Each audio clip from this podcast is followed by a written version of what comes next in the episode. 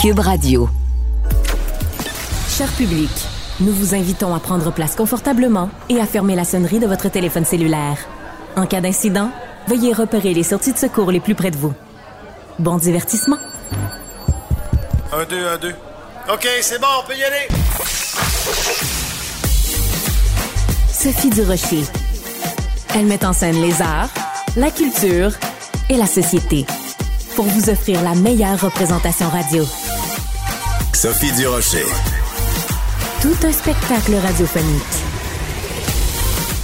Bonjour tout le monde, très contente de vous retrouver et très contente aujourd'hui en début d'émission d'interviewer quelqu'un que vous adorez, vous adorez sa voix, vous adorez sa personnalité et vous allez euh, encore plus l'adorer après avoir lu euh, un livre biographique. Alors, je sais pas trop comment l'appeler parce que c'est pas une autobiographie, donc c'est pas lui qui a écrit l'histoire de sa vie, euh, Bruno Pelletier, mais il s'est confié à un journaliste Samuel Larochelle et dans ce livre, il est venu le temps trois petits points. Euh, dans ce livre, ben c'est vraiment une transcription d'un dialogue qui s'est écoulé sur plusieurs mois entre Bruno Pelletier et Samuel Larochelle. Bref, une longue introduction pour Bruno Pelletier. Bonjour Bruno, comment ça va? Bonjour euh, Sophie. C'est une longue introduction, mais ça, ça résume quand même pas mal bien euh, ce projet. Mais ce que j'aime, c'est que euh, tu fais jamais les choses comme tout le monde. Donc, c'est sûr que ça pouvait pas être une, une biographie traditionnelle. Et j'ai comme l'impression que peut-être que, vu que tu es quelqu'un de très modeste, euh, que euh, tu n'aurais pas voulu non plus euh, euh, écrire toi-même ton autobiographie ou raconter tes souvenirs. Et le fait de parler avec quelqu'un qui le met en mots, ça permet aussi d'avoir un certain recul, Bruno. Oui, tout à fait. Puis en fait, c'est moi je voyais pas euh, je voyais pas vraiment l'idée, la pertinence de faire une biographie. Je considérais euh, que c'était pas euh, c'était pas le moment quand ça m'a été offert. Ça m'a été offert euh, disons deux fois avant que je finisse par accepter. Et puis la fois où j'ai accepté avec Samuel, ben je lui ai dit ça va être à mes 60 ans. Je trouve que c'est un beau chiffre pour euh, commencer commencer à parler du passé. Donc euh, même si je suis quand même toujours dans le avec plein de projets puis des choses que je regarde toujours par en avant. Mais t'as, vous avez raison quand vous dites. Ah, tu euh, peux me tutoyer, Bruno, depuis le temps qu'on se connaît. d'accord, Oui, oui. d'accord. Euh, alors, euh, je- t'as raison quand tu dis que c'est, pas un exercice qui me tentait vraiment beaucoup au départ. Et j'ai demandé à Samuel de faire un projet qui allait être quelque chose d'un peu différent. Et c'est lui qui a eu l'idée de faire ça sous forme un peu de questions-réponses, un immense, euh, immense livre de questions-réponses. Et moi, j'ai eu envie de faire de la musique avec ça. Donc, c'est devenu un projet assez complet. Puis comme la pandémie a été longue, ben euh, le projet a pris plus de plus de place que je pensais. Ouais. Et voilà. Et c'est pour ça que le livre fait, attends deux secondes que je vérifie, euh, que 367 pages à peu près, euh, plutôt Hmm. Ouais. qu'un livre plus court. Ce qui est intéressant, Bruno, c'est qu'on a l'impression, puisque tu vis devant les caméras depuis beaucoup d'années maintenant, on avait l'impression de te connaître. Même si tu es quasiment jamais dans les magazines à potins, on avait quand même l'impression de te connaître. Or, après avoir lu le livre, on en apprend beaucoup sur toi et en particulier, tu te livres avec beaucoup de transparence sur... euh, beaucoup de crises d'anxiété que tu as eues à différents moments de ta vie. Pourquoi c'était important pour toi de parler de ça et de le mettre en mots? En fait, c'est Samuel qui a mis le doigt là-dessus au fil de nos discussions. Euh, il m'a il m'a fait remarquer que parce qu'on a parlé, je pense, une quarantaine d'heures sur presque deux ans avec des meetings dans son salon en prenant le thé jusqu'à temps que la pandémie arrive, que ce soit des thés par FaceTime ou Skype et euh, qu'on a beaucoup discuté. Puis à un moment donné, il a mis le doigt là-dessus. Il dit Moi, je trouve qu'il y a quelque chose qui revient vraiment souvent dans tout ce que tu me racontes. C'est à quel point les gens ont pas idée de c'est quoi que tu vis par rapport à ce que tu projettes comme image. Ouais.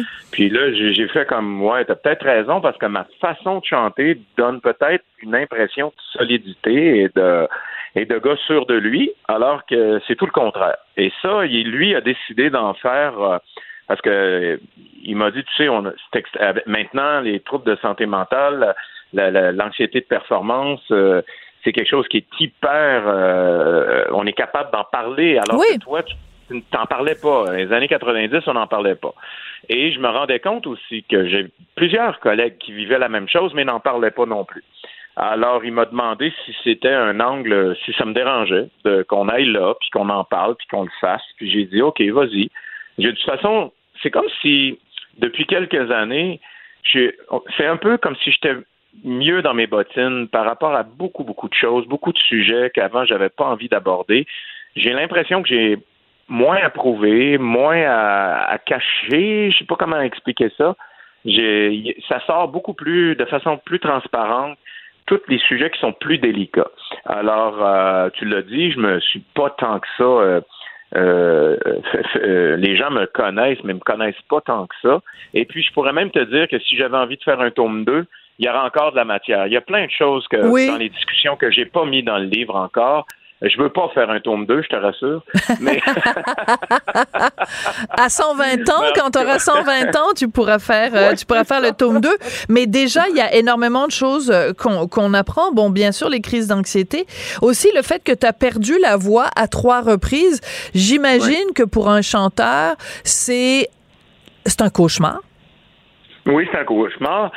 Mais c'est c'est le cauchemar de tous les chanteurs qui euh, qui ont créé, je dirais, leur euh, réputation sur justement euh, les prouesses vocales, voilà. de la, de, la, de, la, performance que tu dois livrer, ce que les gens attendent. Et donc, euh, je fais pas exception à la règle. Il y en a d'autres qui sont dans le même dans le même état de cause que moi. oui, ça fait peur parce qu'on vieillit et notre voix change et les gens ont des attentes. Et c'est quelque chose qui se nomme pas beaucoup, ça. Et euh, moi, j'ai décidé de le nommer, que j'avais été blessé trois fois, que je travaille maintenant avec une voix blessée. Et je sais que j'y arrive bien parce que, et ça aussi je le nomme dans le, dans le livre, j'ai pu bénéficier des, des cours de chant à un certain moment de ma vie pour essayer à tout le moins de m'aider lorsque j'étais dans des positions de difficulté vocale. Donc, c'est des choses que les chanteurs ne parlent pas tellement. Euh, ils sont toujours un peu soit protégés par un entourage, soit ils se protègent eux-mêmes pour pas euh, pour pas avoir l'air euh, en perte de quoi que ce soit. Moi, j'ai décidé de dire on, on est comme n'importe quel autre être humain, entre autres les athlètes. On ne peut pas performer de la on ne peut pas performer de la même façon à 60 ans qu'on le faisait à 25. Et moi, je l'assume complètement, je le dis, et je trouve que je performe encore très bien, ceci étant dit. Oui, ben tout à fait, parce que moi, je t'ai vu évidemment dans la nouvelle mouture euh, de Notre-Dame de Paris qui était présentée il, y a, quelques semaines, et euh, ben c'est hallucinant de te voir sur scène. Et je l'avais écrit euh, sur les médias sociaux. J'avais dit à quel point j'avais l'impression que t'avais, t'avais, t'étais au sommet de la forme, c'est-à-dire que t'étais encore plus à l'aise sur scène, tu habitais la scène et en plus tu, tu danses avec les avec les, les danseurs de, de Notre-Dame de Paris. Donc c'est comme si à 60 ans t'étais arrivé. Euh, c'est une expression que j'aime pas tellement, mais quand on dit quelqu'un est sur son X là, on peut on peut mhm. dire ça de, de Bruno Pelletier? Euh, oui et non. En fait, je vais, euh, sans te contredire, je vais, je vais d'abord te remercier d'avoir dit ça parce que ça me fait très plaisir. Ça veut dire que le défi que je m'étais lancé, celui que ça ne paraisse pas, que, j'avais que j'avais 25 ans de plus qu'au moment où j'ai créé le rôle. C'est fou, hein? C'était très important pour moi que ça ne paraisse pas et que même ça, que ça, qu'il y ait un plus. Alors ça, quand tu nommes les choses de la façon dont tu viens de le faire, moi, ça me fait très plaisir. Cependant, je vais être super honnête avec toi, j'ai eu de la difficulté cet été. J'ai trouvé ça difficile. Oui. J'avais mal partout. J'étais, euh, j'étais euh, vocalement, j'étais, euh, comme on dit, à côté. C'est-à-dire que euh, je ne pouvais pas parler de la journée. Tu sais, la fameuse, le, fameux truc que tout le monde a entendu parler de Céline, éventuellement, elle ne parle pas pour être capable de faire un spectacle. Ben, c'est vrai. Euh, moi, j'ai été obligé de faire ça tout l'été. Je n'ai pas parlé le jour. Je restais enfermé dans ma chambre d'hôtel. C'était loin d'être glamour, là, mon affaire. C'était plate en s'il vous plaît. Ben, c'est un été qui a été plate et en même temps gratifiant parce que ce que je recevais du public chaque soir, c'était comme, hey, wow, à 60 ans, tu es encore capable de le faire et pratiquement mieux qu'à l'époque. Alors, moi, pour moi, le challenge que je m'étais lancé, je l'ai réussi, mais il faut pas croire qu'il n'y a pas en dessous de ça, euh, des efforts euh, quand même euh, majeurs. Je me suis entraîné pendant huit mois pour être en forme sur scène avec les danseurs. J'ai entraîné ma voix pendant des mois aussi à chanter les chansons tous les jours. Et pendant l'été, ben j'ai pas eu d'été. J'ai été pratiquement enfermé. J'ai presque pas vu ma blonde. J'ai vu personne.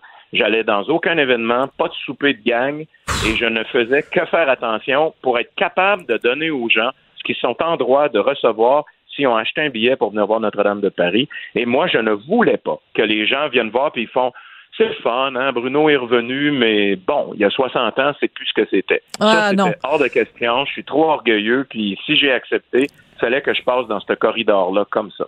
Ouais. Alors, on va écouter un petit extrait, évidemment, parce que quand même, tu as, fait exprès. Tu as dit, tu as appelé ton, ton, ton livre Il est venu le temps, trois petits points. Donc, Oui. on en écoute un petit extrait, la version euh, 2020. Est venu le temps des cathédrales. Le monde est entré dans un. Alors, tu sais que euh, en ce moment même, en régie, évidemment, tout le monde est en train de chanter ça. Tout le monde chante. Euh, quand on est allé, quand je suis allée voir euh, Notre-Dame de Paris, à la fin, évidemment, c'est la chanson qu'il y a pour le rappel. Et puis ce soir-là, Richard Cocciante était là, Luc Plamondon euh, était là, Gilles Maheu, metteur en scène, était là. Euh, ça, ça doit faire partie quand même quand t'es euh, devant une salle pleine et qu'il y a des milliers de gens qui chantent avec toi. Ça t'agace ou ça te nourrit? Ah, ça me nourrit, c'est le, le cadeau d'une vie. On n'est pas beaucoup à avoir la chance de dire j'ai une chanson qui fait le tour du monde, et puis je peux la chanter euh, presque n'importe où dans le monde et les gens vont être capables de la chanter avec moi. Même des jeunes qui sont qui sont nés euh, euh, qui ont peut-être 8-10 ans, euh, ils savent pas qui t'es, ils savent pas c'est qui Bruno Pelletier, mais souvent ils connaissent la chanson. Ouais. Donc euh, c'est c'est extraordinaire, c'est un cadeau d'une vie, ça, un truc comme ça. Je l'ai toujours dit, toujours. Ouais. Alors, on, on revient euh, à ton livre euh, pour euh, pour terminer. Euh, on apprend, par exemple, que tu ne lis pas la musique, donc c'est quand même assez particulier pour quelqu'un qui vit constamment dans la musique. Est-ce que c'est un regret? Est-ce que des fois tu te dis ah j'aurais dû, je devrais m'y mettre Est-ce que est-ce que tu considères que c'est un handicap en fait dans le milieu que tu fais, dans le métier que tu fais? Ben, ça a été, c'est un handicap qui est devenu une force pour moi parce que j'ai développé autre chose. J'ai développé un instinct, une signature différente. Mais je me suis surtout, j'ai eu la, je pense, j'ai eu l'intelligence de m'entourer de gens qui étaient beaucoup plus, euh, beaucoup plus instruits et savants que moi à ce niveau-là, mais qui comprenaient, qui pouvaient qui pouvaient sentir ce que je voulais faire et qui pouvaient, eux, euh, me le donner. Je parle évidemment de, de grands musiciens, de grands chefs, de grands arrangeurs avec qui j'ai travaillé. Et moi, j'ai jamais eu l'orgueil à mauvaise place. J'ai toujours été très orgueilleux de réussir ce que je voulais faire. Je et de comprends la nuance. pour, Ouais. mais pas, mais pas une espèce d'orgueil mal placé où tu veux être meilleur que les autres. C'était pas ça du tout. Moi, tout mon parcours a été fait de collaboration avec des gens qui m'ont aidé à arriver où je voulais arriver parce qu'ils me regardaient pas de haut non plus. Tous ceux qui m'ont regardé de haut, j'ai pas travaillé avec eux. Mais ceux qui ont eu l'ouverture, euh, je dirais, du cœur, mais de la raison, de la passion de la musique, ont été capables de comprendre que j'avais un instinct, j'avais un talent, j'avais quelque chose à offrir, mais que j'étais pas capable, moi, de l'écrire ou de. Alors, comme je dis souvent, j'ai appris à jouer de de tout, de tous les de tous les instruments. Sur mon dernier album, je joue de tout, mais je joue mal. Donc, t'es Je un, dilettante, un dilettante gourmand. Disons ça Et comme voilà. ça. Écoute, euh, Bruno, c'est vraiment euh, toujours un plaisir de te parler. On aurait pu parler pendant des heures. Donc, euh, j'encourage tout le monde à se procurer ce livre-là. Il est venu le temps parce qu'on apprend vraiment beaucoup, beaucoup de choses euh, sur toi, sur ton rapport euh, au métier, ton rapport à l'argent, ton rapport à ta voix, ton rapport Ouais. à, à toutes sortes de choses. À plein de choses. à ouais. plein de choses. On pouvait évidemment pas euh, euh, tout couvrir euh, en, en 12 minutes d'entrevue. Donc, euh, ce sera partie remise. On en refera une autre, puis on ira encore plus loin, fouiller dans ta vie. Je Merci beaucoup. Merci Bruno Pelletier. Sophie. Merci. Bonne journée, bye bye. Qu'elle soit en avant ou en arrière-scène, Sophie Durocher reste toujours Sophie Durocher. Culture, tendance et société. Steve Fortin. Bonjour Steve Fortin. Oui, salut, comment ça va? Ben moi, ça va très bien. Et toi, tu veux me parler de censure aujourd'hui? Oui, euh, parce que c'est quelque chose qui est comme un peu latent, puis euh, j'ai remarqué au cours des dernières semaines, mais particulièrement cette semaine-ci, euh, que ça, croisait beaucoup mes lectures, ça croisait beaucoup mon fil d'actualité, et que ce soit dans tous les domaines, là, mais je- je voyais que c'était souvent là. Et ensuite, je me suis dit, ben c'est drôle, tu peux consulter, par exemple, une nouvelle sur euh, Radio-Canada où on va parler, par exemple, d'une initiative d'une université américaine, euh, je veux dire canadienne en Ontario, donc l'université Trent.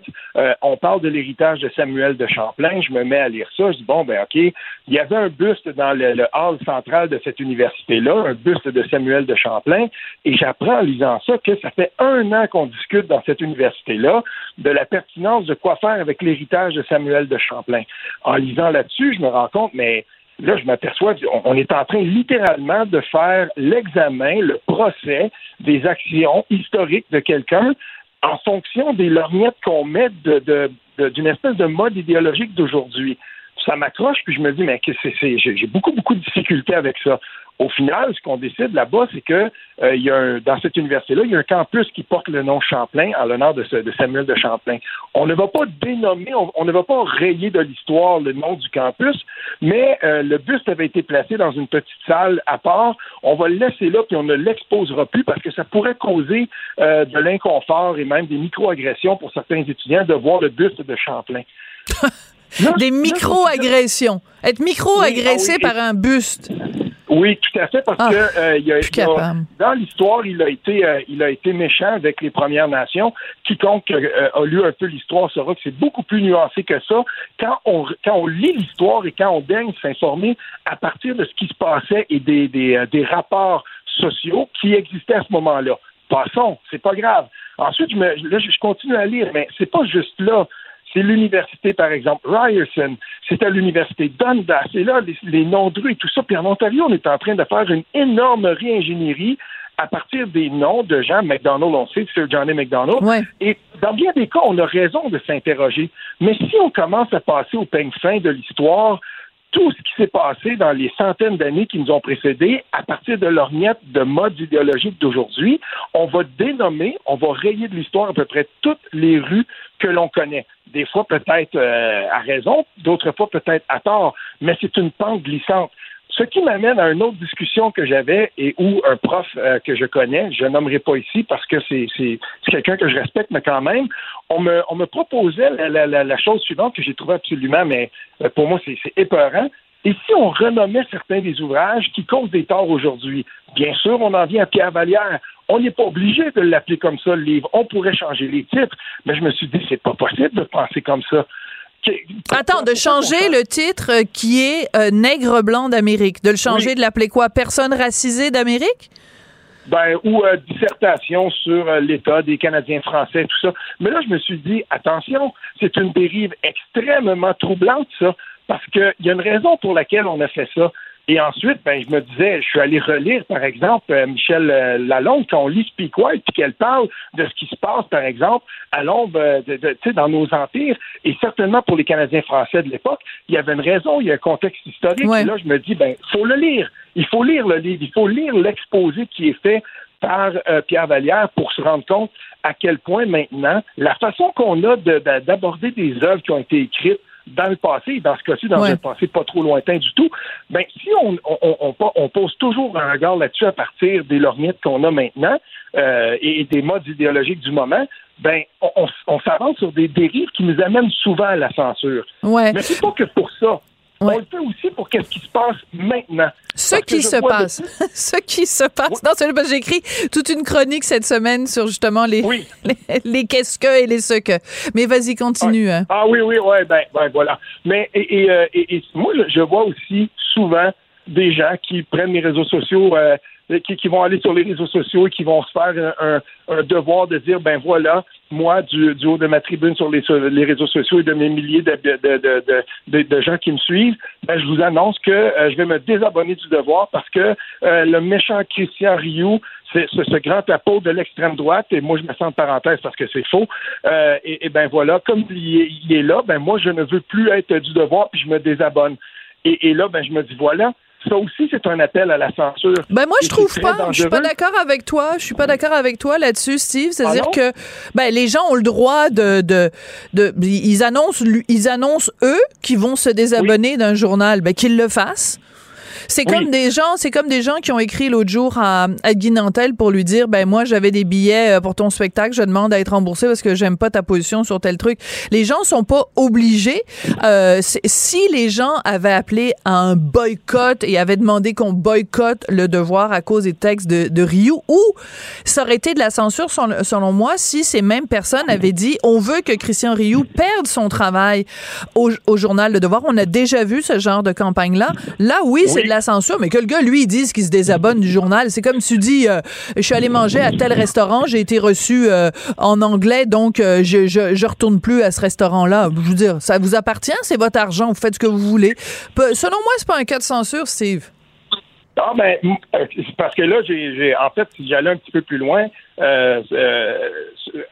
en, partant de cette pensée-là, c'est que je l'ai vu souvent aussi, justement, cet appel-là à congédier Christian Rio.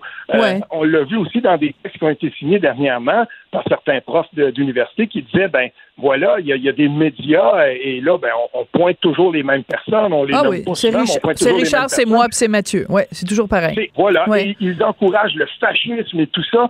Euh, on est toujours dans cette espèce de dynamique-là où par excès de langage et souvent aussi par fausseté. Oui, mais euh, hmm, c'est autre chose. On voudrait les écarter du débat public. Oui, mais ça, c'est autre chose. Il faut rappeler les faits. Christian Rioux, dans Le Devoir, a écrit un texte sur la nouvelle premier ministre, la nouvelle première ministre italienne, en disant que euh, il fallait pas la traiter de fasciste parce que quand on regarde son programme, ce ne sont pas, ce n'est pas un programme politique fasciste et surtout, il disait euh, parce que je l'ai entendu sur différentes tribunes, euh, les médias, même en Italie, et même les médias de gauche, ne, ne, ne, ne traitent pas la nouvelle première ministre de fasciste. Donc, il faut faire attention à utiliser le terme de fasciste.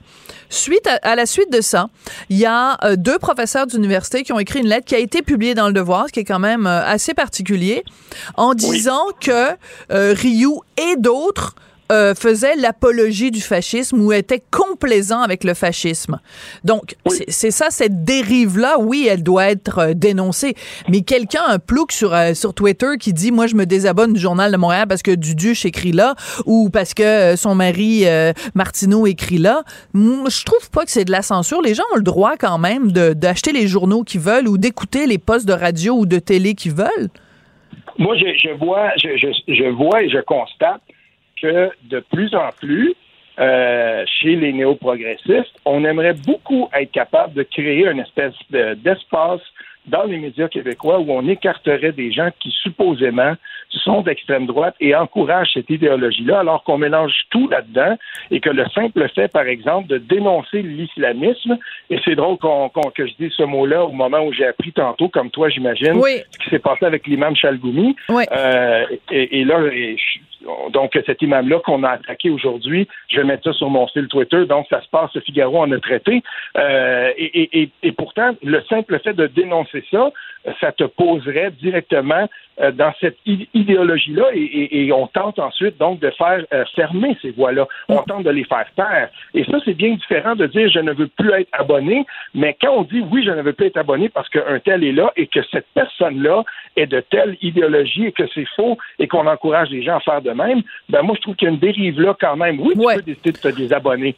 Euh, moi, j'ai vu des gens aussi qui disaient moi, je suis plus capable de lire Émilie Nicolas puis le devoir et tout ça. Ça, ça je comprends ça. On n'est pas dans la même dans la même lignée. Mais il y a des appels à faire taire. Et ça, je trouve que c'est très dangereux. Oui, mais la différence, c'est que l'imam Chalgoumi, euh, donc, c'est un imam très progressiste en France qui, au moment des attentats de Charlie Hebdo, avait dit Je suis Charlie.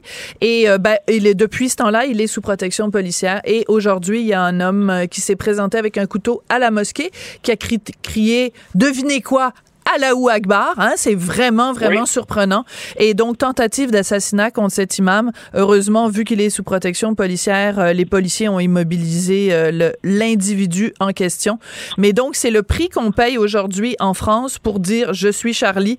C'est que on risque de mourir euh, assassiné. On l'a vu de toute façon avec Salman Rushdie. Donc, je suis Samuel Paty, exactement. Il avait dit tout ça. Donc, voilà, c'est le prix à payer. Merci beaucoup, Steve, et puis bonne fin de semaine. Oui, à toi aussi. Salut. Sophie Durocher. Divertissante.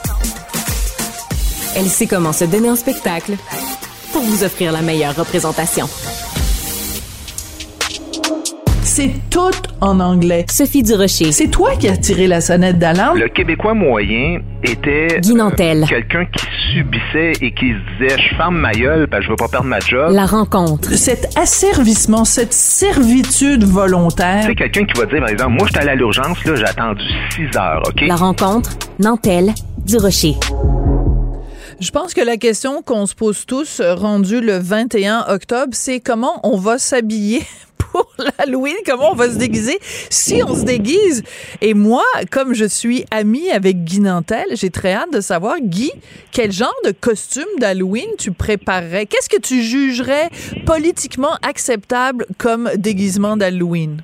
Ben écoute, je, je me suis pas déguisé depuis l'âge de 7 ans et quart peut-être. Alors Oh, euh, puis ça, c'était il y a je- 70 ans à peu près? Ouais, ça, ça a pris beaucoup de temps. Ouais. Ça, c'est, c'est de l'insulte. Tu vas être poursuivi pour ça. Ah. Mais euh, non, non, écoute, moi, qu'est-ce qui est politiquement correct? Ben, tout est politiquement correct. C'est-à-dire que c'est, c'est le concept même de l'Halloween. euh, Ben de- oui. de se- C'est là que je voulais t'emmener. de se déguiser, de, d'être donc quelqu'un que tu n'es pas, évidemment, d'aller dans l'horreur. Et là, il y a des gens à chaque année qui disent oui, mais cette chose-là inspire l'horreur.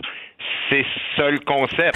C'est la Ben fête oui, des morts. C'est la fête ça. de l'horreur. Voilà. Euh, euh, non, mais tu sais, parce qu'on on est rendu de plus en plus fragile sur tout, ben sur tout, mais entre autres là-dedans. Et, et c'est ça le concept. On disait hier de occupation double. Tu sais, c'est- ça le concept, la bitcherie. Ben là, pour, pour l'Halloween, c'est ça l'idée. Si t'as pas peur, c'est pas l'Halloween. Sors pas de chez vous le 31 si t'as peur. Si t'as peur des clowns, si t'as peur des fantômes, puis dis-toi que c'est pas un vrai fantôme quand tu vois un fantôme. Pars pas en courant. Puis si Ouais. un, un boulanger de 4 pieds et 2, commande-dis pas du pain parce qu'il t'en manque, c'est un enfant qui est déguisé, tu sais. Puis là, ben, c'est toujours comme ça. Puis là, il y a. Jeffrey Dahmer, justement. Il y a Bon, le voilà. fameux costume de Jeffrey Dahmer qui crée un scandale, évidemment, plus aux États-Unis que chez nous. Mais Collins, parce que c'est c'est- pas le vrai. Les gens disent, ah, ça inspire l'horreur. Il est mort depuis 30 ans. C'est pour ça que c'est pas le vrai. Ouais. Par contre, euh, moi, ce que je me disais, c'est euh, il y a peut-être une ligne à tracer. Puis vraiment, il y a un gros, gros, gros, gros point d'interrogation. C'est-à-dire que euh, oui, euh, c'est il est, mort, oui, bon, etc. Mais bon, il a fait quand même 17 victimes. Ça a traumatisé l'affaire Dahmer. Ça a quand même traumatisé au complet la population américaine. Et bon, en ce moment, il y a une série évidemment sur Dahmer à Netflix, euh, Dahmer Mais euh, ça a créé donc un renouement, euh, ça a renouvelé l'intérêt, disons, pour euh, pour Jeffrey Dahmer. Mais mettons que toi là, puis je vais encore une fois, c'est un point d'interrogation. Mettons que toi, ton cousin a été une des victimes de Jeffrey Dahmer. C'est l'Halloween, tu ouvres la porte puis tu te retrouves devant Jeffrey Dahmer, tu dois, tu, tu dois pogner un air bête quand même. Je comprends ton point, Sophie. Puis vraiment, je le comprends sincèrement. Sauf que, euh, tu sais, l'Halloween, c'est tout sauf la fête du bon goût. C'est la fête du mauvais Ouais. goût. Puis les humains ont besoin de ça dans leur vie, d'une forme d'exutoire. Évidemment, si on l'ajuste au cas de chaque individu, ben, tu comprends bien que ça va devenir difficile de trouver un Mais tout à fait. Mais Parce oui, tout à fait. Écoute, hier, j'entendais, euh, je, je revenais d'un spectacle de Québec, je suis revenu dans la nuit, puis il y avait une ligne ouverte où euh, l'animateur demandait qu'est-ce que c'est- qu'est-ce qui qu'est-ce qui représente l'horreur pour vous? C'est quoi la chose là, que vous Hmm. Bonne question. ça? Et là, il y a quelqu'un qui appelle puis il dit moi les grenouilles. Il dit moi une grenouille là, il dit pas juste que non non, mais il, il était drôle le gars puis il était Ah ouais? super sympathique. Il dit il dit c'est pas une blague là, il dit tu sais c'est le genre de gars qui travaille dans la construction mais il dit moi je vois une grenouille, il dit je te le dis là, les gens me deviennent moches, je tombe quasiment sans connaissance Ah! ça. Mais est-ce qu'on peut à partir de là dire bon ben écoute, faut faire un un cas d'espèce, puis à Halloween tout à fait cette raison. année, on évite les grenouilles parce qu'il y a le gars de la 22e avenue qui pourrait tomber.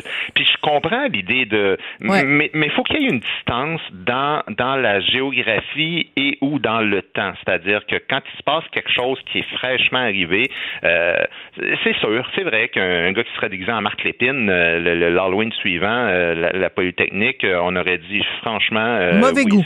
mauvais goût, absolument. Mais, mais en même temps, c'est vrai qu'il y a la fête du mauvais goût. Hein? C'est, vraiment ça l'idée de l'Halloween. Alors, ça devient difficile de gérer ça parce que aux États-Unis, il y a toute la question des poursuites aussi. Tu sais, là, euh, Jeffrey Dahmer, ça fait quand même 40 ans qu'il a fait ses victimes. Hein? Lui, Oui, est mort en c'était les années 94. 60. Ouais. C'est dans les années ouais, 70-80. Ouais. Alors, je comprends qu'il reste encore évidemment des, des, familles qui sont vivantes, mais là, le, le, le, temps a quand même créé une distance. Euh, alors, euh, je pense qu'il faut quand même euh, en revenir. Le Jeffrey Dahmer qu'on voit, c'est le Jeffrey Dahmer de la série, c'est-à-dire c'est ça qui crée le, le, le mouvement, mais on le verra pas à chaque année non plus. Là. Non, tu as tout à fait raison. Mais juste pour revenir sur ce que tu disais, le gars qui a peur des grenouilles, Richard, il y a un oncle ou un cousin, je sais pas, qui est, qui est policier, et il a peur des pêches. tu lui montres une pêche, puis vraiment, il s'évanouit. c'est quand même, c'est assez particulier. Alors, alors si vous allez passer l'Halloween à Verdun, ne vous déguisez pas en pêche, s'il vous plaît. Mais tu sais, moi, j'ai peur des aiguilles. Alors, tu sais, dès que, à la, puis écoute, pendant la pandémie, c'était épouvantable. Là, j'allumais les, les, nouvelles, puis c'était juste ça, des images d'aiguilles. Fait que je pouvais pas non plus demander à mon propre journal, le journal de Montréal, dès que j'allais sur la mosaïque du journal, il y avait des grosses photos d'aiguilles en gros plan. Puis là, il fallait que je me cache les yeux. Je suis pas capable de voir, je suis pas capable de voir des aiguilles, Guy. C'est vraiment. il y, a des, il y a des gens qui, au départ, ont peur de Sophie Durocher. Alors, on peut pas te demander de plus sortir de chez vous à cause de ça. oui, mais c'est ça qui est génial. C'est que moi, pour l'Halloween, j'ai même pas besoin de me déguiser. J'ai juste à aller frapper à la porte des gens sur le plateau Mont-Royal, puis juste montrer ma face, puis les, gens, vont, hurler. Ben, ils, vont, ils vont hurler, puis ils vont euh, s'évanouir. Oui, euh, Sophie, mais sérieusement, dans, dans l'histoire de Jeffrey Hammer, il y a un grand mouvement en ce moment parce qu'il y a, il y a beaucoup de magasins donc qui disent nous autres, on vend pas le, le, déguisement parce qu'il y a tout un mouvement de boycott puis de bon. Euh, sauf que eBay continue d'en vendre et là il y a eu un mouvement sur Twitter de gens. Il y a des messages qui disent si vous voyez un enfant qui est déguisé en Jeffrey Hammer, vous pouvez battre cette personne-là. Hein? Oui, oui, il y, a, une montée de violence, de, de menaces de violence, si on veut, envers les gens. Euh, je dis un enfant, mais n'importe qui, dans le fond, qui se déguiserait en Jeffrey Hammer.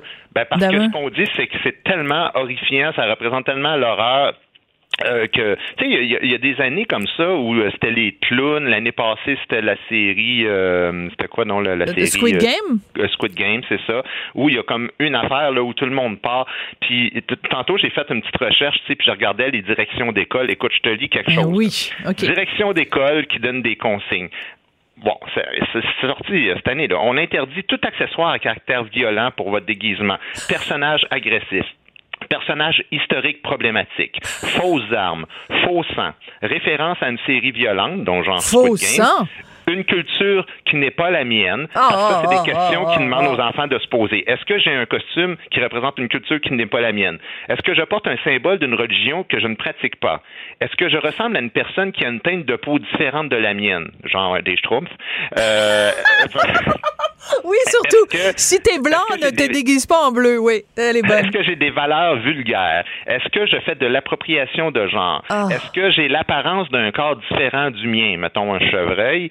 Euh, est-ce que j'essaie de ridiculiser, de caricaturer ou de me moquer de quelqu'un? Excuse-moi, tu vois, c'est sorti de, sorti cœur, mais c'est, écoute, on, se demande pourquoi nos enfants sont rendus névrosés. C'est complètement ridicule. je veux dire, l'enfant, il va arriver habillé ordinaire, puis il va dire, je suis déguisé en petit gars de 8 ans. Tu sais, ce que je te dis? C'est pas mal la ben seule affaire que il je reste plus aucune option, mais je veux juste revenir, j'adore ta liste, et je suis sûre qu'elle est véridique. Euh, de, donc, on connaît l'appropriation culturelle, mais l'appropriation de genre, ce serait quoi? Ce serait euh, de déguiser en fille, c'était un garçon, et de garçon garçon euh, citer euh, une fille. Puis euh, parce que je, on, on le sait plus. C'est ça le fun à l'Halloween, c'est d'être quelque chose que l'on n'est pas. Puis c'est ça qui est le fun à l'Halloween, c'est de faire peur. Si tu commences à interdire aux enfants de se mettre du ketchup sur leur leur déguisement. Ben, je veux dire, euh, c'est quoi, là? Mais ça n'a aucun sens. Puis de toute façon, tu sais, euh, je me souviens, il y a un an ou deux, il disait, bon, euh, il y, avait une, toute une histoire de scandale, puis il en parlait même à radio. C'est un enfant, une petite fille blanche qui voulait se déguiser en Beyoncé, puis ça avait fait toute une histoire dans une école. Ouais. Mais c'est parce qu'au départ, là, la petite fille qui, qui s'habille en Beyoncé, c'est parce qu'elle l'aime, Beyoncé. Mais oui! Tu sais, comprends-tu? C'est pas. Non, puis sais-tu quoi? Je comprends pas où est-ce qu'on s'en va avec ces histoires-là parce qu'on essaye toujours de trouver du mal là où il n'y en a pas au voilà, départ. Voilà, exactement. Parce que la réalité, c'est que c'est le regard de l'adulte qui prédomine sur le plaisir de l'enfant. C'est rendu comme ça notre société et c'est ça, moi, que je trouve dérangeant là-dedans. Puis tu sais, tu quoi? Si euh, c'est un hommage aussi, tu sais, je veux dire, les, c'est plein, c'est la grosse mode là, depuis dix ans. Là, tout le monde capote sur Frida Kahlo. Les gens ont tout d'un coup découvert qu'il y avait une peintre mexicaine extraordinaire. On se demande ils étaient où pendant les, les 60 ans Mhm. précédents. Là? Euh, ils, ont, ils ont tout d'un coup découvert Frida Kahlo. Ben, c'est sûr qu'à l'Halloween, c'est rempli de gens qui se mettent des petites tresses dans les cheveux, qui se dessinent une moustache parce qu'elle avait une moustache ou un mono sourcil, puis qui se... Mais c'est pas grave s'ils sont pas mexicains. C'est pas grave Sais-tu quoi? Frida Kahlo, là, elle avait le corps complètement cassé parce qu'elle avait eu un gros accident de, de tramway. Euh, elle, elle, avait, elle a porté une espèce de, de corset euh, autour de la taille. Bon, ben là, je veux dire, ça veut dire que tu peux pas te déguiser en Frida Kahlo si t'es pas toi-même handicapé puis si t'as pas euh, 22 côtes cassées. Ben c'est ben débile, c'est C'est débile. la même affaire qu'au Oshuaga avec euh, les, les, les coiffes euh, autochtones. oui. Je veux dire, c'est c'est quoi le problème? Euh, Le, le nombre de personnes qui se déguisent en cowboy au festival western, c'est pas des vrais cowboys en passant, là, tu sais. euh, c'est pas des gens qui viennent de l'ouest, euh, du Midwest américain, là, tu sais, mais c'est parce qu'on de- on devient beaucoup trop sérieux dans des circonstances où on ne doit pas l'être. Et c'est ça qui devient un petit peu agaçant puis dérangeant. Moi, j'ai passé un Halloween à un moment donné, ben, c'était pas l'Halloween là-bas, euh, c'est la fête des morts à Madagascar. Oui. Puis je vais te dire qu'ils ont un rapport drôlement plus sain que nous, même si, là, je vais te le raconter, tu vas dire, tabarnouche, c'est ça que t'appelles sain. Oui, parce que eux autres, quand ils fêtent les morts, là, ben, ils s'assoient ces tombes et ils font le party. Vraiment, Ah. là, c'est, puis ils versent de l'alcool sur le, ben, sur Ah. le, sur la tombe. Puis ils invitent Ils font- Grégory Charles à jouer du piano puis ils chantent du Queen. Ah, tout à fait. Non, non, je te dis, là, ils se mettent à genoux, ils parlent avec le mort Ah. qui est en dessous de la terre, puis ils racontent leur vie, puis leur journée. Wow. puis là, et il y a même une cérémonie qu'on fait à Madagascar, c'est que ça s'appelle le retournement des morts, où à un moment donné, après quelques années, je pense que c'est sept ans que la personne a été enterrée, il, il déterre le mort et il le, il le lave au OK, complet avec trop de d'informations. Merci. Non, mais trop d'informations, Joyeux mais tout ça Halloween. pour dire que notre, Oui, mais on- faut qu'on se quitte. malsain, Oui. justement parce qu'on a de la misère avec la mort et après ça, on essaie de rendre ça tellement lisse que ça fait des Halloween comme ce dont on parle. Ouais. Ben, joyeux Halloween à tout le monde. Merci, Guy. À bientôt. Sophie Durocher. Elle pose les projecteurs sur les acteurs de la nouvelle.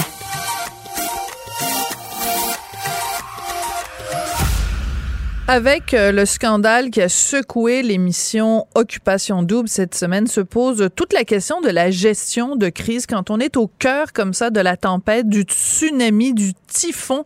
Comment on gère ce genre de crise? Ben, j'avais envie d'en parler avec Jean Baillargeon, qui est expert conseil en communication stratégique. Bonjour, Monsieur Baillargeon.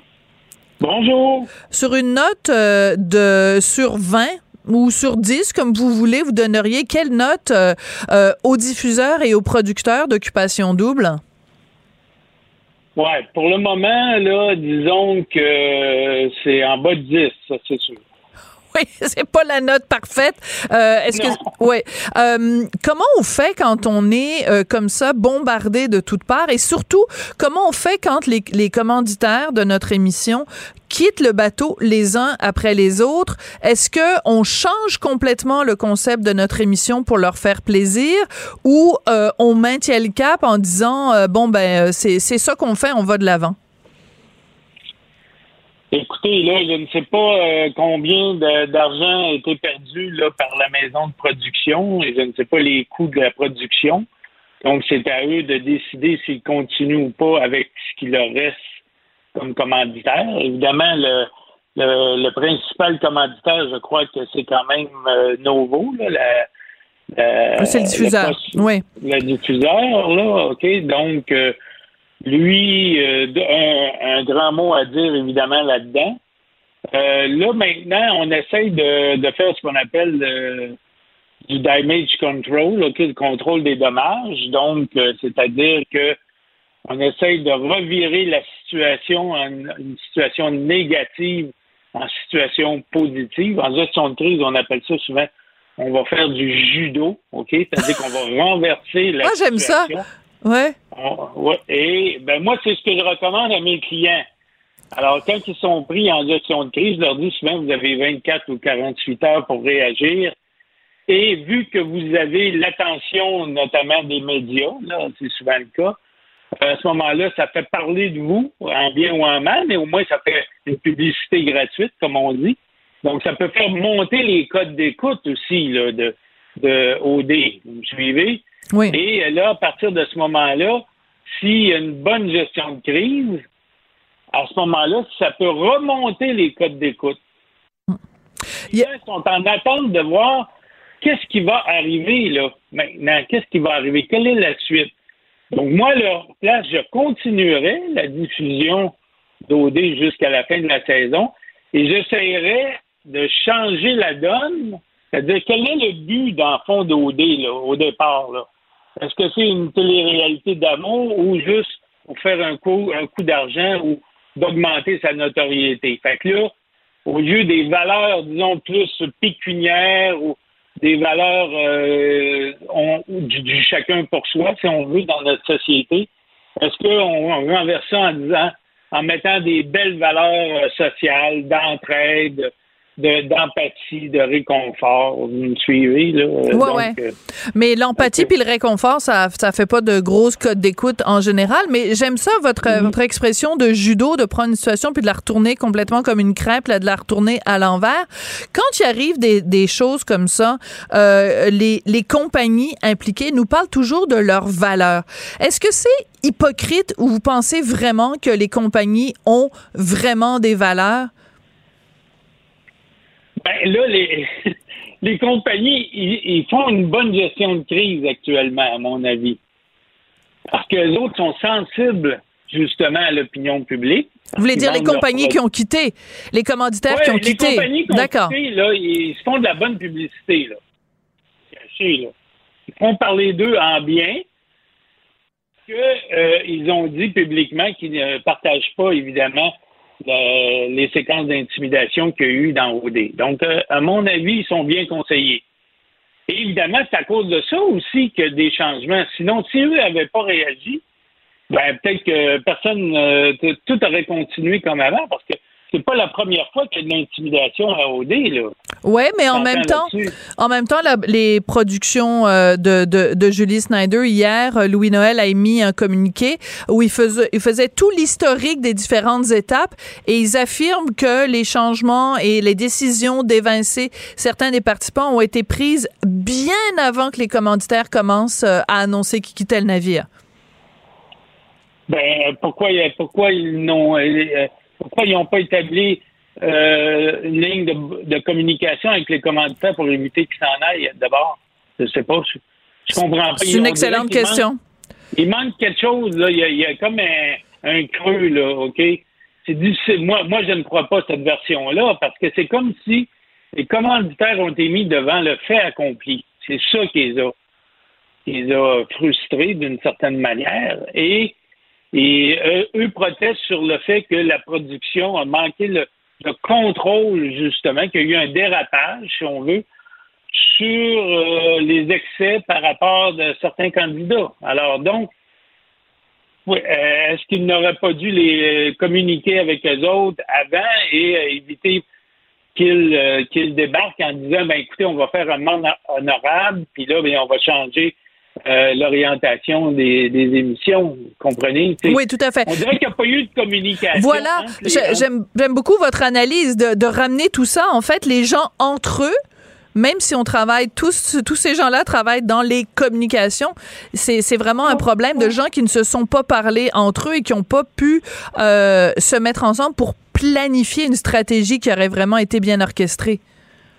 Ben moi, je pense qu'ils ils croyaient euh, que les commanditaires étaient acquis pour le spectacle. Et ça, il faut jamais, faut jamais prendre des Comment commanditaires pour acquis. euh, comment tourne le spectacle? Est-ce que la, la population va aimer ça ou pas? Bon, s'ils n'aiment pas ça, euh, quand c'est quand c'est bien contrôlé, si on veut, le, le- le dommage, comme je vous, dis, je vous ai dit tout à l'heure, à ce moment-là, ben les commanditaires peuvent dire ben, ah, au moins, ils, ils gardent le contrôle, si on veut, de, de l'émission. Mais là, on a eu l'impression, que mon analyse rapide, là, c'est que les commanditaires sont sortis parce qu'ils ont l'impression que la production a perdu le contrôle.